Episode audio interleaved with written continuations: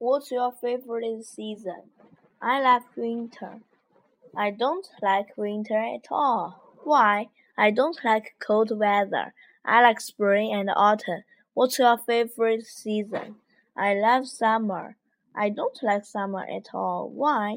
I don't like hot weather. I like winter.